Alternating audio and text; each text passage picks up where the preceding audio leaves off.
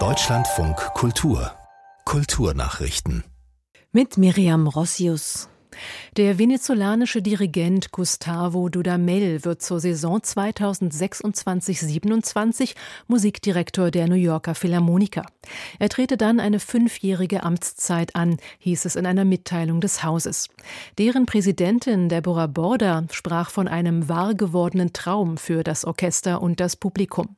Dudamel gehört zu den wichtigsten Vertretern der jungen Dirigentengeneration. 2009 übernahm er mit 28 Jahren die Position des Musikdirektors bei den Los Angeles Philharmonikern. Das Amt bekleidet der 42-Jährige noch immer. Außerdem ist er Musikdirektor der Oper in Paris und des Simon Bolivar Sinfonieorchesters Venezuela. Disney hat aus seinem Streamingdienst in Hongkong eine Folge der Zeichentrickserie Die Simpsons entfernt. Darin werden Zwangsarbeiterlager in China erwähnt. Wie die Nachrichtenagentur AP berichtet, gab der Medienkonzern bisher keine Stellungnahme dazu ab. Laut AP nimmt in der betreffenden Folge die Figur Marge Simpson an einem Sportkurs teil, bei dem der Trainer vor einem virtuellen Hintergrund der chinesischen Mauer steht und auf die Wunder Chinas verweist. Dann sagt er wörtlich Bitcoin Mining Gedenkstätten, Zwangsarbeiterlager, in denen Kinder Smartphones herstellen.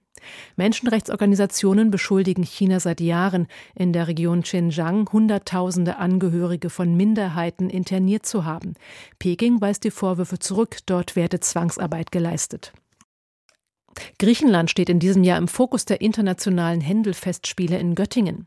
Auch wenn Griechenland nie ein barockes Zentrum war, seien dort viele Komponisten bis heute vom Schaffen der barocken Großmeister inspiriert, sagte der künstlerische Leiter der Festspiele George Petru.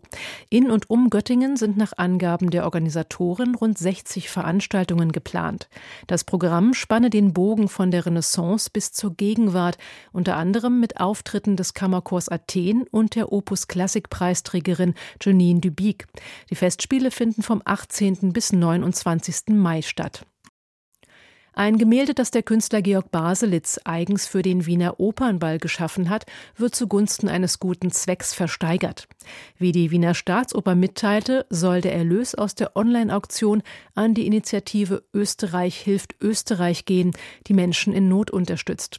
Das von Baselitz gestiftete Werk heißt Wienmusik und zeigt kollagierte Beinschablonen auf goldenem Grund. Der 85-jährige Künstler wird in der Mitteilung der Staatsoper mit den Worten zitiert alles, was für Musik und Kunst wichtig war und ist, kam und kommt aus Wien. Zum Tanzen braucht man Beine. Ich bin zwar kein Tänzer, aber wie sie sich bewegen müssen, weiß ich schon.